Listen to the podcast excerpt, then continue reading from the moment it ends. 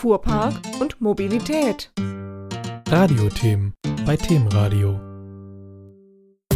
Hallo liebe Hörerinnen und Hörer, herzlich willkommen bei Themenradio. Die Fleet and Mobility Management Federation Europe hat gemeinsam mit sieben Landesmobilitätsverbänden einen Zertifizierungsprozess entwickelt, die europäische Zertifizierung für nachhaltige Unternehmensmobilität. Mobilität und Mobilitätsmanagement sind ganz wichtige Faktoren für Unternehmen, das ist klar, und dass sie auch nachhaltig gestaltet werden sollten, ist ebenfalls klar. Was nun hinter dieser Zertifizierung steckt, darüber möchte ich sprechen mit Marc Oliver Prinzing. Er ist Vorstandsvorsitzender des Bundesverbands Fuhrparkmanagement und ausgewiesener Fuhrparkexperte. Hallo nach Baden-Württemberg. Hallo, Herr Prinzing. Hallo, Herr Eck. Grüße Sie. Herr Prinzip, wenn es um Nachhaltigkeit im Fuhrpark- und Mobilitätsmanagement geht, hört man ja oft den Begriff Green Fleet. Wie würden Sie den Stand bei diesem Thema bei deutschen Unternehmen sehen? Ja, das ist interessant, zumal der Begriff Green Fleet ja in keinster Weise definierbar ist. Jeder versteht so ein bisschen anderes darunter. Aber was man definitiv mit Fug und Recht sagen kann, ist, dass das Thema Nachhaltigkeit, das ja da drin steckt, also ökologische Nachhaltigkeit, bei Unternehmen und vor allem bei gewerblichen Fuhrparkbetreibern immer im Fokus steht und stand. Das ist also nichts Neues für uns, weil man muss auch klar eins sagen, ökologische Nachhaltigkeit, das heißt genaue Betrachtung der Antriebsarten im Fuhrpark, eine Reduzierung von Kraftstoffen und Emissionen geht immer auch mit einer Kostenreduzierung einher. Und ich glaube, die ganze Diskussion in dem Thema, die ist schon deutlich stärker, das kann man klar sagen. Nachhaltiges Fuhrparkmanagement ist dem Fuhrparkverband ja inzwischen zu wenig. Es geht ja eher in Richtung Green Mobility. Warum? Ja, wir wollen uns ja weiterentwickeln, wie alle. Nein, Spaß beiseite. Mobilitätsmanagement ist eigentlich ein konsequenter Schritt hin zu nachhaltiger Betrachtung der Mobilität im Unternehmen. Das heißt, wir haben auf der einen Seite den Fuhrpark, wir haben auf der anderen Seite den Reisebereich, das sogenannte Travel Management. Und das Mobilitätsmanagement ist, wenn Sie so wollen, übergeordnete Idee, die dahinter steht, nämlich, dass man sich überlegt, wie viel Mobilität brauchen wir und wie gestalten wir diese Mobilität. Und das geht weiter wie Fuhrpark und Travel. Da geht es beispielsweise auch ganz praktikabel darum, wie kommen meine Mitarbeiter eigentlich zu mir? Welche Möglichkeiten gibt es, diesen Bereich zu strukturieren? Und was ja äh, in einigen Unternehmen gang und gäbe ist, bei Ausschreibungen auch mal genauer hinzuschauen, wie beliefern uns unsere Lieferanten? Das heißt, so dieser gesamte CO2-Fußabdruck in der Produktion oder im Dienstleistungsbereich wird dann betrachtet. Allerdings muss man auch hier sagen, die reine Betrachtung von CO2, die ja schon sehr im Fokus steht, reicht bei weitem nicht aus. Ja, die C-Krise übertönt ja derzeit alles. Arbeiten die deutschen Unternehmen denn trotzdem an dem Thema Nachhaltigkeit oder ist das ganz in Vergessenheit geraten wegen anderer Sorgen?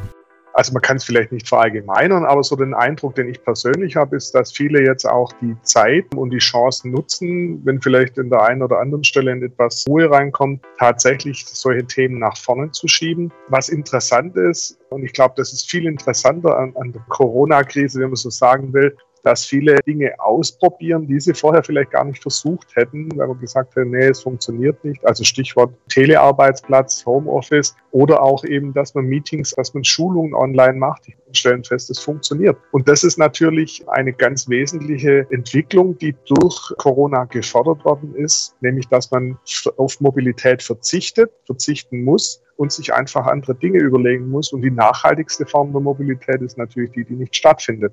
Sie haben ja das ECSM, also das European Certification of Sustainable Mobility, mitentwickelt. Warum und wie kam es dazu? Also wir haben als Bundesverband Fuhrparkmanagement schon seit einigen Jahren das Thema Zertifizierung für nachhaltiges Fuhrparkmanagement gehabt, das heißt das sogenannte Umweltaudit. Und wir haben in der Zusammenarbeit, in der Diskussion mit unseren Kollegen aus den europäischen Staaten, insbesondere aus Spanien, sehr schnell diskutiert und rausgefunden, dass wir gesagt haben, das reicht nicht. Also Fuhrpark alleine geht natürlich, aber ist zu knapp gegriffen.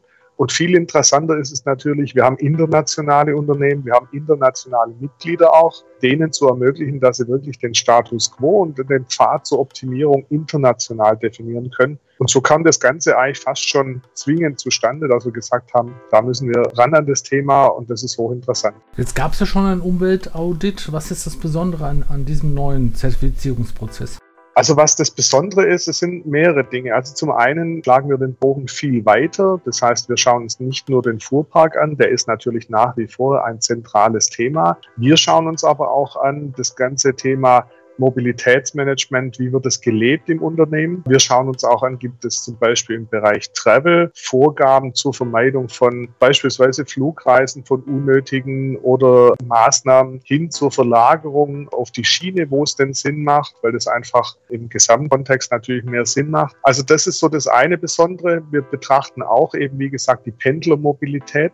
Also der Bogen ist weiter gespannt. Das zweite ist eben das Besondere daran, dass wir eben international agieren. Das heißt, wir haben eine einheitliche Zertifizierung, ein einheitliches Schema gefunden, um Unternehmen zu beurteilen im internationalen Kontext. Natürlich mit bestimmten sagen wir, Anpassungen im regionalen oder internationalen Bereich, wo wir sagen, na gut, eine bestimmte Antriebsart gibt es im einen oder anderen Land vielleicht nicht, dann macht es keinen Sinn, die abzufragen. Aber alles in allem ist es ein standardisierter Prozess und ich denke, das ist schon was Neues und, und was hochinteressantes. Wie kann ich mir so einen Ablauf der Praxis vorstellen oder welchen Nutzen haben die Unternehmen, die mitmachen?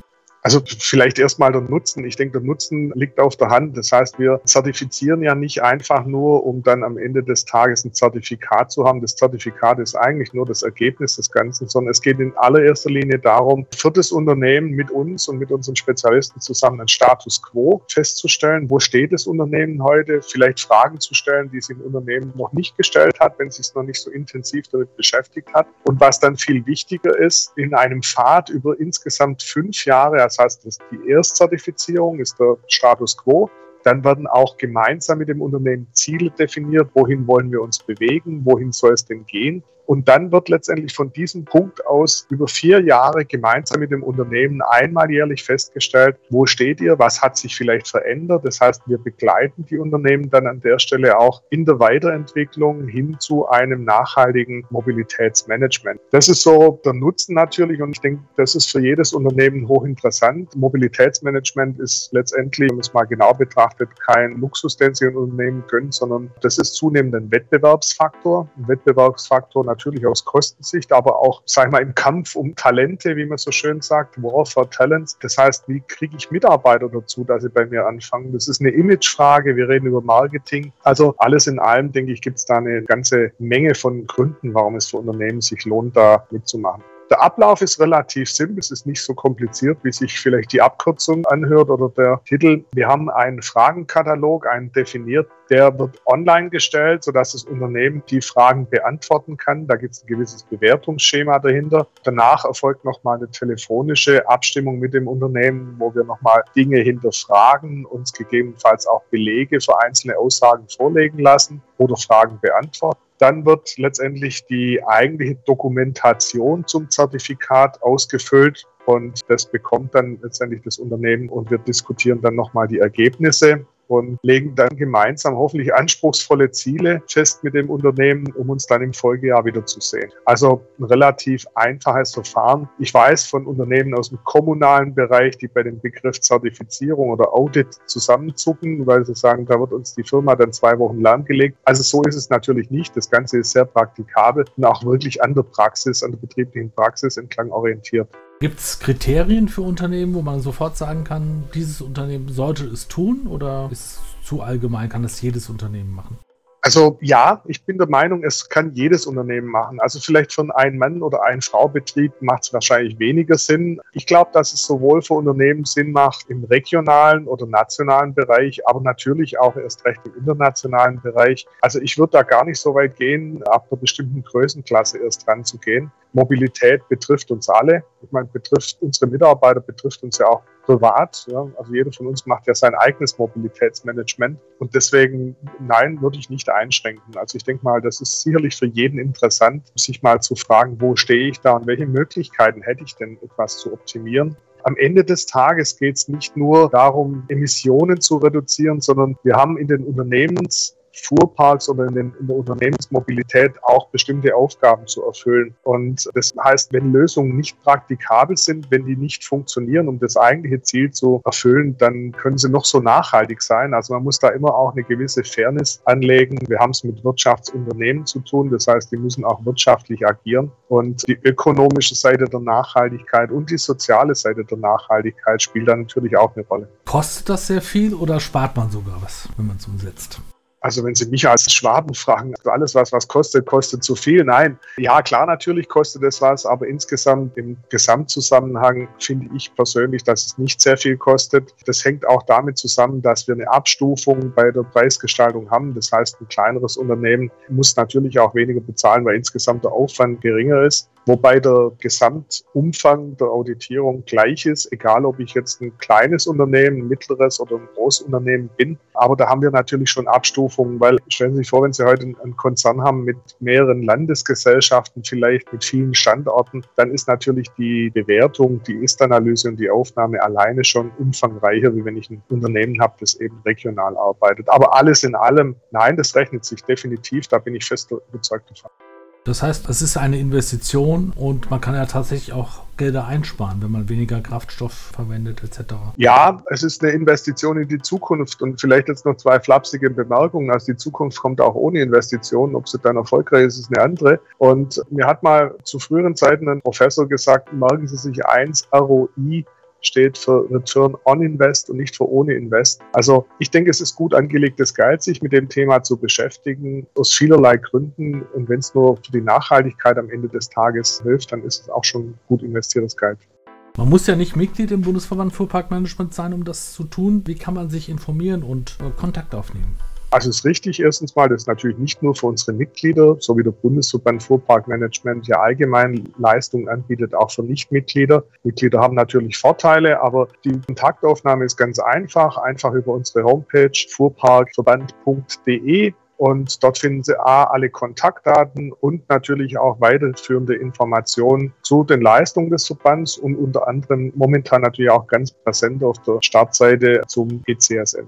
Europäische Zertifizierung für nachhaltige Unternehmensmobilität. Weitere Informationen finden unsere Hörer im Teaser, auch die Links zu den entsprechenden Homepages. Ich hatte einen der Macher hier am Hörer. Herzlichen Dank, Herr Prinzip. Sehr gerne. Vielen Dank, Herr Eck. Das war Wolfgang Eck für Themenradio. Machen Sie es gut.